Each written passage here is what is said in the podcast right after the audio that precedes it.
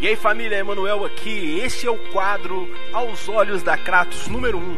E no episódio de hoje iremos falar um pouco sobre Cássia Eller, ou melhor, Cássia Rejane Eller. Sim, isso mesmo, Rejane. É o nome do meio da nossa cantora, compositora, multi-instrumentista e musa da canção All Star Azul do tio Nando Reis. Inclusive, esta música retrata essa relação de amizade e a sintonia que eles tinham os dois trocaram muitas composições, fizeram duetos e enfim. Mas voltando a Cássia, que era assumidamente bissexual, ela teve um filho chamado Francisco Ribeiro Heller, fruto de um relacionamento casual com o baixista Tavinho Fialho, que fazia parte da sua banda na época. Renato Russo compôs a canção 1 de Julho para Cássia Heller ainda quando ela estava grávida. Cássia Heller tinha um relacionamento firme com Maria Eugênia de 87 até o fim da vida da cantora.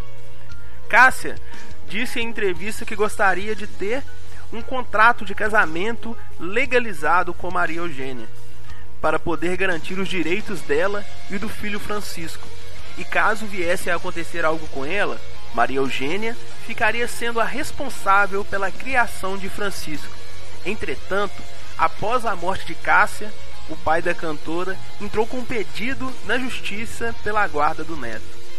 E em janeiro de 2002, pela primeira vez, a justiça brasileira concedeu a uma mulher a guarda provisória do filho de sua companheira.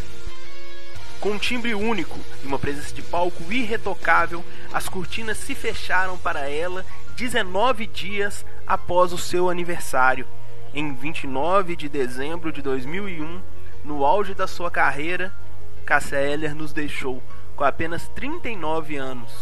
Então, galera, se curtiu esse novo conteúdo da nossa banda, comenta bom pra carai, isso mesmo, bom pra carai, tudo junto com K, para a gente ficar sabendo se compensa mesmo continuar com esse, esse estilo de quadro. E se ainda não segue a gente, siga nossas redes sociais, Banda Kratos Oficial, no Insta, Facebook e também no YouTube.